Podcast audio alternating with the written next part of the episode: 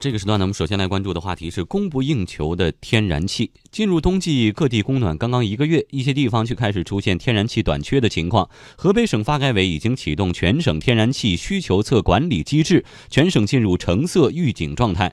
河北省会石家庄表示，将分时削减供热公司天然气消耗指标，受此影响，供暖将被被迫低温运行。相关责任部门正在积极协调。不仅是在河北，从九月份开始，华北、华东等地终端管道气的气量开始收紧，中石油方面实行限气，涉及河南、山东、山西、陕西、内蒙古等多个地区。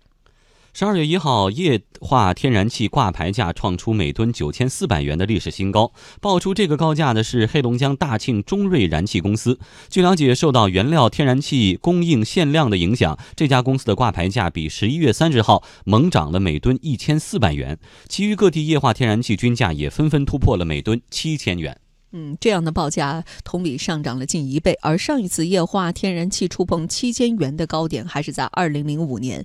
中国能源网首席信息官韩小平分析，供不应求之下，天然气价格近来涨势如虹，而供应不足背后涉及多方面的因素。各地推进煤改气，更多的老百姓使用天然气采暖，中石油等三大公司对煤改气准备不足，本身的天然气产量增加有限，而且进口也受到了管道能力和和进口气价资源的限制。一方面呢，就是各地煤改气，为了减少污染，把一些呢燃煤的锅炉关闭掉。另外呢，老百姓呢开始呢也是用天然气来采暖，特别是一些农村。但是这个事情呢，并不是今天部署的，几年前都一直在部署这个事情。那么今年的年初，总理政府工作报告中也专门提到了，要有三百万户要通过清洁能源来改善，要用煤改电、煤改气这样的办法来解决他们的采暖。来减少污染，就是这个事情呢，应该早就有准备，早应该部署起来。但是呢，三大公司呢，显然在这方面呢是准备不足的，尤其是中石油。另外呢，我们自身的打井啊、勘探开发，前些年由于油价低，投入的不够，产量增加的速度呢非常的有限。而进口的气呢，又出现一些问题，比如说我们从中亚进的气，到冬季的时候呢，它的气量会减少，我们的油气改革不到位了。国际上现在呢，相对比较便宜的天然气，液化天然气呢，其实量是非常充足的。但是由于呢，我们体制呢造成的，我们现在这一些便宜的气呢，并不容易进入到中国。韩小平还提到，我国地下储气库储气能力不足，也是造成供不应求的重要原因之一。我们中国这么大一个国家，一年要用两千多亿立方米的天然气，但是我们地下储气库只有大概六十五亿立方米。全世界平均呢，现在很多国家的这个天然气储气库呢，大致上都是它需求的三分之一或者四分之一这样一个水平。嗯，据了解呢，由于气源不足，一些地方的液化天然气工厂平均的开工率已经降到了不足五成，而且限气已经蔓延到了居民用气，城市燃气公司不得不采购液化天然气来完成保供应的任务，这都使得液化天然气即使如此高价，依然还有市场。厦门大学能源经济研究中心主任林伯强强调，这种价格上涨已经影响到企业和居民用气。以往其实冬天你有供暖嘛，那夏天你没有嘛，所以一每年一到冬天，天然气供应都比较紧，价格都会上涨。那么在今年上涨的这么凶，那肯定是以前是应该是没有过的。那么短期就导致价格大幅度上涨。因为管道气它相对都在三大油企当中，所以它价格比较稳定。那么液化天然气它比较市场化，所以它涨起来就没谱了。因为你价格涨到那么离谱，就首先居民肯定要受到影响的嘛，特别是刚刚改完气的这些。嗯，刚才说到，居民家中的这个供暖呢，被迫维持到低温运行。通俗来理解，就是家里的温度比往年肯定是要低一些。所以这就不单单是一个财经问题，这一定是一个民生问题哈。但是我们说到巧妇难为无米之炊，现在所有问题的症结都指向没有气。第一个，我国天然气的这个生出产的增量没有太多的变化，同时呢，这个进口也受到一些限制。然后呢，地下储气库的储气能力也不足。那么。这个与三大这个石油公司没有准备好有关系，是不是也与我们在没有准备好的情况下强推政策也是显得有一些仓促？呃，实际上现在这个政策，呃，理论上说这种强推也是跟现在的就是这种大气空气清洁关节对，就是说我们现在都知道这个，尤其是前两年呢雾霾特别严重，尤其是以北京，对吧？呃，今年还相对好一点儿。对吧？可能今年的风大一些哈，再加上比如说河北啊，这个京津冀的治理很很好，尤其是这个煤改气等等方面，那尤尤其是像这个北方，呃，一些重工业城市实施了煤改气之后，对这个气的需求量是越来越大。对，那么呃，因为环境嘛，就是国家都提出了金山银山，对吧？那个我们的这个绿色环保才是金山银山。那这种情况之下的话，所以说整个下去的政策基本就属于一刀切，那你就必须要为这个环保。来进行这个开路。那在这种情况之下，对于这个三大这个，比如说中石油、中石化、中海油等等，他们来说，实际上他们想不想？他们也想，但是这个国内的这个产能是有限的。呃，尤其是比如说跟俄罗斯，俄罗斯呢，它主要是靠能源出口，对吧？呃，这一块儿，但是它这一块儿呢，有一个什么问题呢？他们经常是各种谈判谈不下来，就导致我们的出口也是存在着一定的问题。其实这个问题它不只是今年。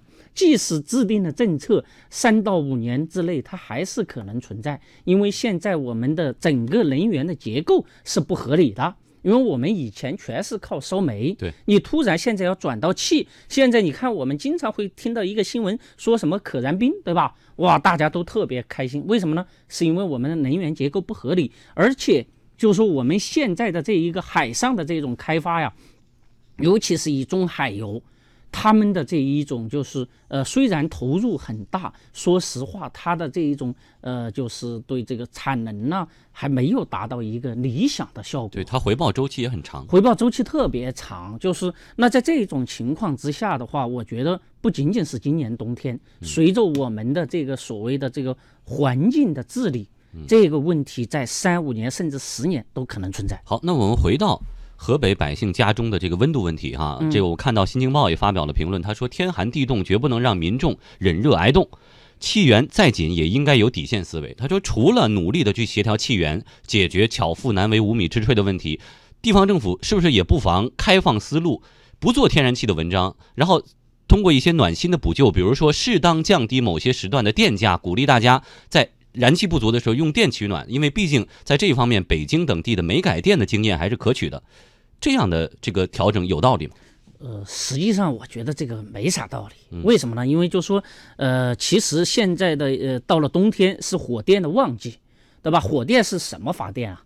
火电还是由煤在发电。你看我们在这个周边哈，京津冀，呃，还是大烟囱在冒的。如果那样的话，去生产出来的电。那会又形成一个就是煤电顶流的态势，你这边电的需求旺盛，它那边煤价自然就会涨，然后反正就会形成一个循环。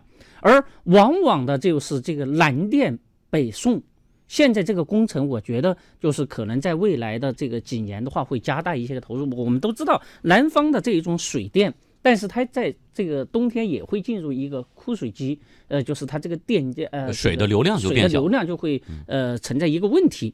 所以说这个问题它不是单独的，就是说要去协调气源，气源就那么多，在哪儿去协调啊？对不对？那煤挖煤 OK 了。现在我们都知道这个呃中国的这个煤价呀，尤其是前两年便宜，通过这两年的这个呃这个就是这个除清库存呐，转转型升级啊。之后，煤价涨的其实现在也很高了，就是从这个煤炭的股票来看的话，有一些都翻了一倍多。在这种情况之下，那我们其实又会回到一个老路了。嗯，那刚才其实我们一直在想办法怎么解决这个问题啊？那是不是建立一个储气库这样会比较好呢？因为我们看到一个资料说，目前九成以上的储气库是由中石油来投资建设，储气库的工作气量单位储存空间的投资额是高达每立方米三到六元，主要依靠的是国家补贴，企业的这个投资的积极性不高。那未来我们有没有可能去建立一个国家型的这样一个储气库呢？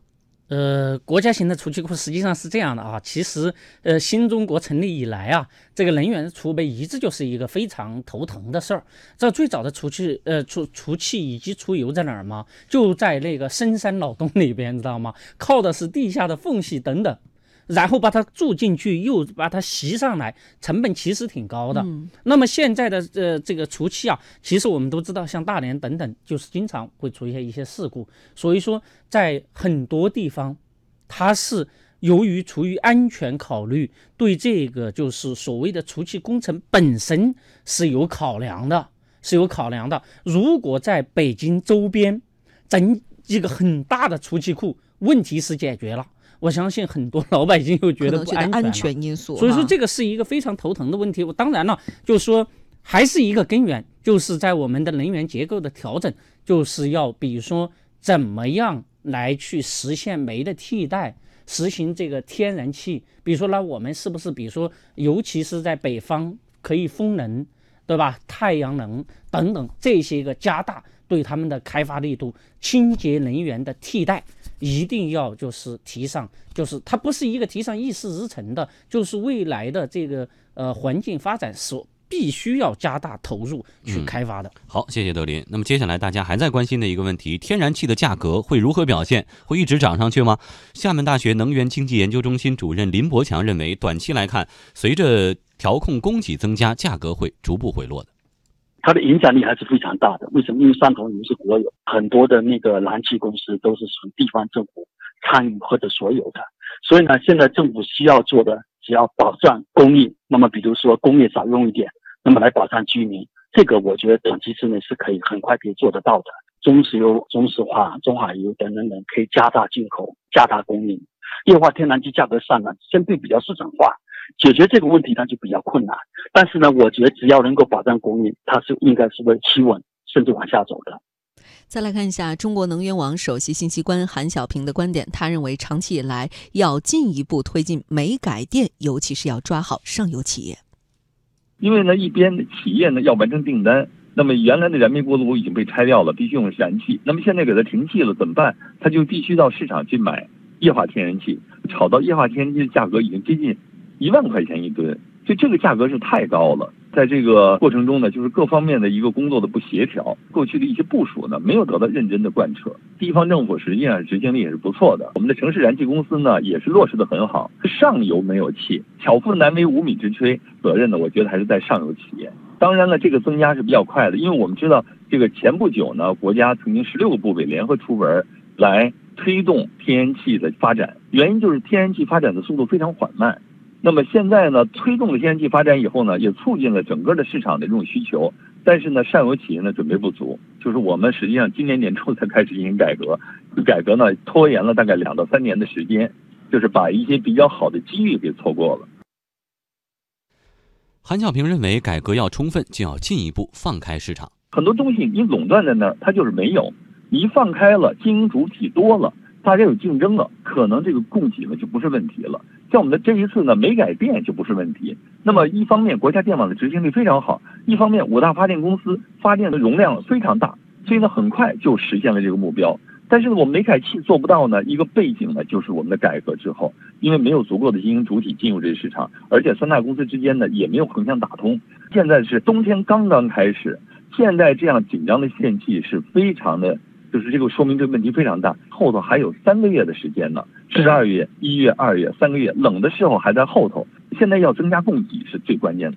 中国是一个天然气非常丰富的国家，天然气的资源呢远远超过了我们的需求，但是就是由于我们的市场不够开放，其他市场主体没有办法进入这个市场。嗯，是不是开放了就能解决这个问题？德林。呃，现在是怎么样开放？实际上这是一个很大的问题啊。我们都知道，就是说，呃，现在的这个，比如说中石油、中石化，他们开放的只是一些销售渠道，但是东西要挖出来，知道吗？这个是一一个问题。而这个问题呢，是作为国家的一种战略资源。